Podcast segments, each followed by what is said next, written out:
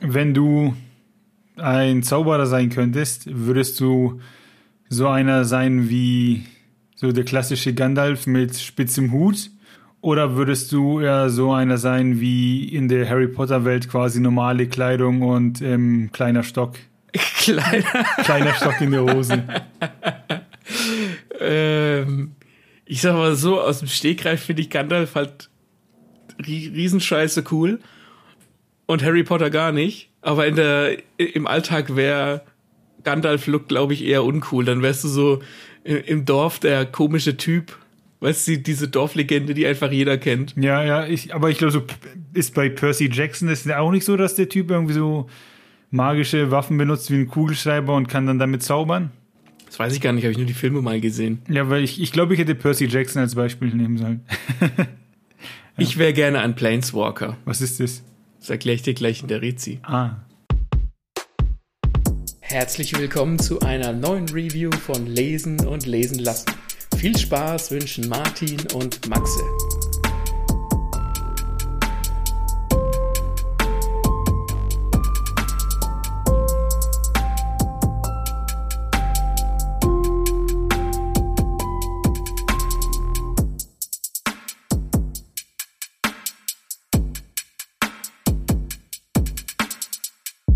Sprechen heute mal wieder über Magic. Habt ihr schon öfter bei uns gehört innerhalb von den Folgen. Und der geneigte Zuschauer, der alle unsere Folgen gehört hat und alle unsere Rezis weiß, dass ich äh, seit über 20 Jahren Fan des äh, Sammelkartenspiels Magic the Gathering bin. Und zu diesem Sammelkartenspiel, das ist nicht einfach nur Pappe kloppen, da gibt's auch Geschichten zu. Und diese Geschichten gibt's im Prinzip schon seit fast seit 1993, als es äh, aufkam, als es entstanden ist.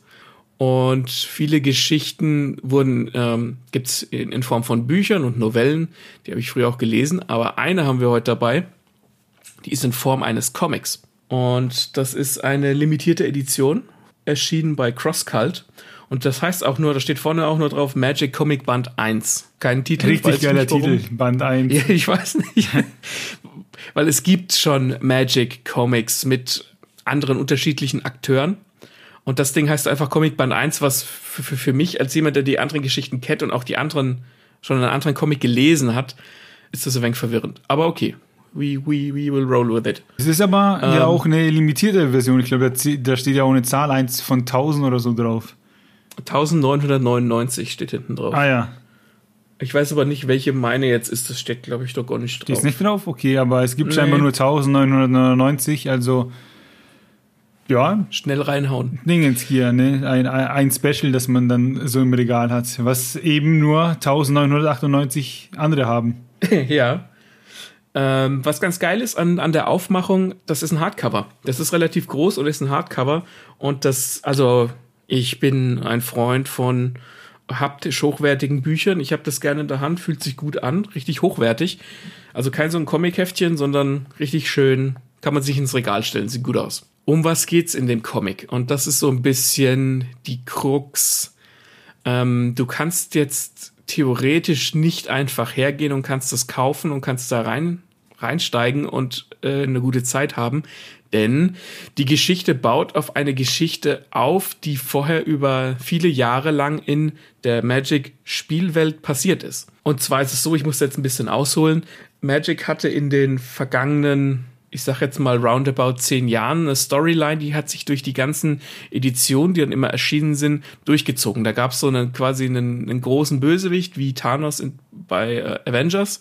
Der hat halt ein wenig das Multiversum heißt terrorisiert. Und dann hat sich so eine Helde, so eine, so eine Truppe von Planeswalkern zusammengetan, um ihn aufzuhalten, sozusagen. Und ein Planeswalker, für die, die es nicht wissen, äh, und wie der Name schon impliziert, die können zwischen den Welten reisen. Das heißt, sie sind nicht gefangen auf einem Planeten wie ein normaler Mensch und diese Planeswalker sind auch sehr selten.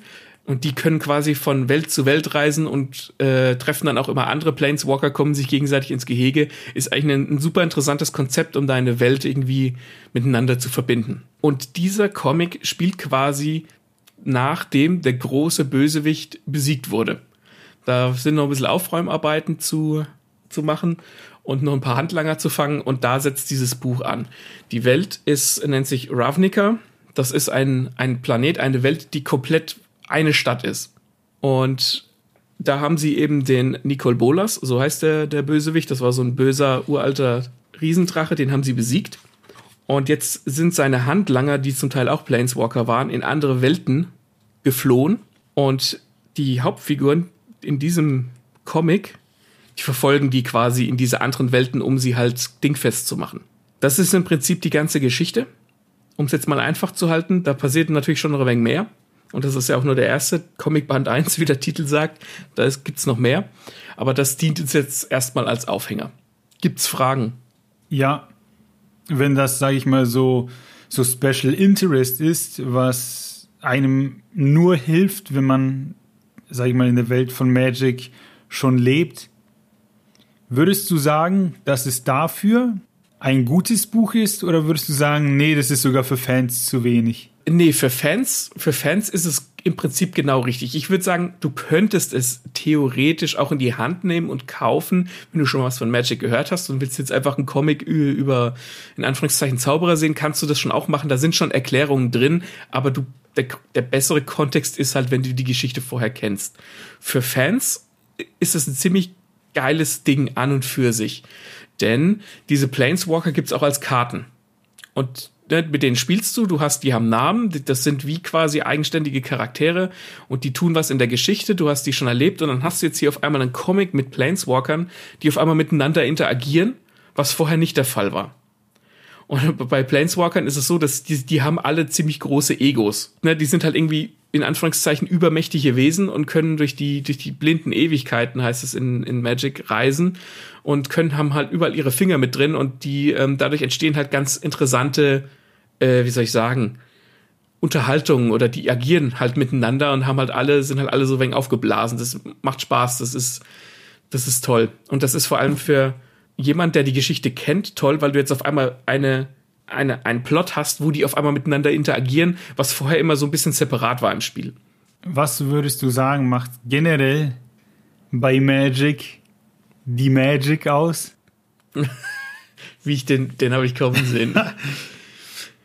ähm, was macht bei Magic die Magic aus? Also, ich gehe jetzt mal weg vom Spiel, darum geht's hier ja gar nicht. Ähm, was bei Magic für mich in den Geschichten, die Magic ausmacht, ist, dass du eine, dass du oftmals kleinere Geschichten hast pro Edition, die rauskommt. Das hat dann immer eine eigene Welt oftmals mit eigenen Charakteren. Und dann tauchen da auf einmal andere Charaktere, also Planeswalker auf, die da gar nicht hingehören. Und dann fangen auf einmal an, sich diese vielen kleinen Geschichten miteinander zu vermischen. Also ich würde es vielleicht am ehesten vergleichen mit so einem Arc Schreibstil von einem Manga wie One Piece oder so, dass du einen Arc hast, da findet eine Geschichte statt und dann tauchen da auf einmal Charaktere auf, die du woanders her kennst oder die du noch nicht kennst, die du aber später wieder triffst. Und dadurch fühlt sich das alles relativ groß an. Und das macht Spaß. Okay. Ich habe übrigens gerade nachgeguckt. Ähm, ihr müsst wissen, Zeitpunkt der Aufnahme ist August und im September, am 5. September kommt bereits äh, Band 2 dann. Was würdest du sagen, wie sind die Bilder? Wie, wie, sieht, wie sieht der Comic aus? Ist das Geht es weit weg vom, sage ich mal, amerikanischen Comic? Nee, überhaupt nicht. Das ist vom, vom Stil her sehr, sehr amerikanisch, würde ich sagen. Das hat viele große Panel, das hat viele Panel, wo Action drauf passiert, also Blitze werden geschossen, ne, irgendwelche Sachen passieren. Da ist auch relativ viel Text drin. Also ich blätter jetzt gerade noch mal durch. Du kriegst schon was geboten. Ne? Comics sind halt oftmals auch so, wie ich, wie ich gesagt habe, große Bilder und viel Action. Aber da gibt's schon auch viel Text, die sprechen schon auch miteinander und du merkst, dass diese Figuren, die da miteinander agieren, dass das alles vollwertige Figuren sind. Das sind nicht irgendwelche ähm, Abziehbilder. Was mich gestört hat, ist, ich habe eben schon gesagt, dass diese Planeswalker alle relativ große Egos haben und damit habe ich im Prinzip kein Problem, weil es viel gute Interaktion miteinander gibt. Aber ich habe am Anfang, ich kannte die Figuren ja schon ein bisschen, die da drankommen. Ich hatte am Anfang ein bisschen das Problem damit, dass die gefühlt alle in One-Linern gequatscht haben. Jeder hat dem anderen einen dummen Spruch um die Ohren gehauen, wo ich dachte, da wollte sich der Autor irgendwie selbst bewichsen, Entschuldigung, und gucken, wer dem anderen einen noch dummeren Spruch um die Ohren hauen kann.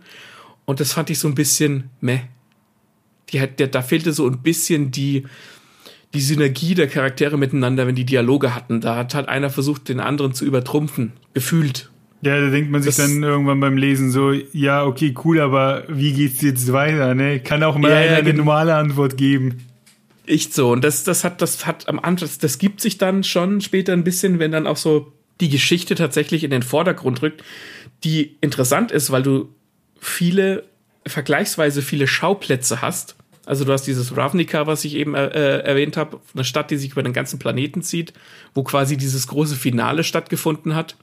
Und äh, später kommt man dann auch äh, einer dieser Planeswalker auf so einen Wüstenplaneten, wo was bevölkert ist von so Mumien-Zombies und sowas. Da gibt's, da gibt's viel zu sehen. Und dann nimmt das Ganze auch ein bisschen Fahrt auf. Ähm, und da passiert dann schon auch noch ein, ein, ein guter Plot. Aber am Anfang ist es so, okay, du hast hier diese Big Balls Planeswalker, die sich Sprüche um die Ohren hauen. Das braucht erstmal ein bisschen, bis dann wirklich die Geschichte losgeht. Aber dann macht es für mich als Magic-Fan Spaß, weil ich einfach merke, da sind Figuren, die kenne ich, die interagieren miteinander und diese Geschichte lebt. Die passiert nicht nur auf Karten oder äh, in irgendwelchen Büchern, sondern die lebt richtig. Und das macht Bock. Ich habe gesehen, äh, der Band, ein so einer, der kostet 30 Euro. Äh, wie, wie viele Seiten haben wir? Wie, wie viel kauft man sich da für 30 Euro? Ich gucke gerade mal hinten rein. Wir haben, es gibt keine Seitenzahl, aber es gibt ich kann mal gucken, wie viele Kapitel es gibt. So, gibt auch kein Kapitelverzeichnis. Gut gemacht. Gut vorbereitet von mir. Ich müsste lügen, aber ich glaube, es sind fünf Kapitel. Genau, es gibt fünf Kapitel. Und am Ende gibt es noch, wie, wie bei Headlopper auch, so eine, so eine Galerie, so eine Art Galerie von Verzeichnungen von den Helden.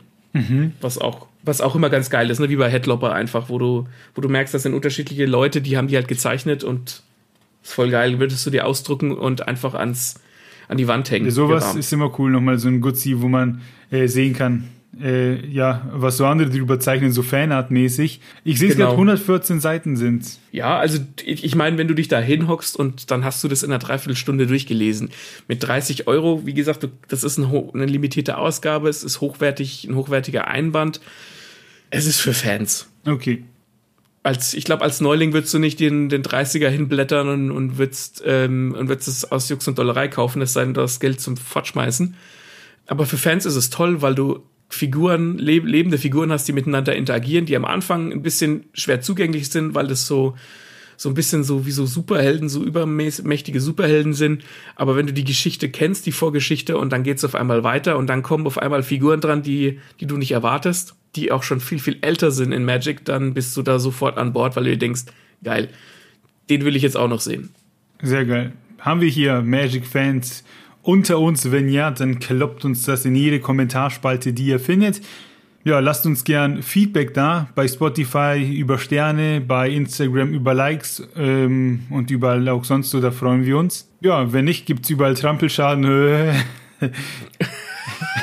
Wie du immer so tust, als würdest du Magic nicht kennen und dann haust du Insider ja. raus. Ähm, von daher, ne, wir sehen uns dann und hören uns bei der nächsten Rezi. Haut rein.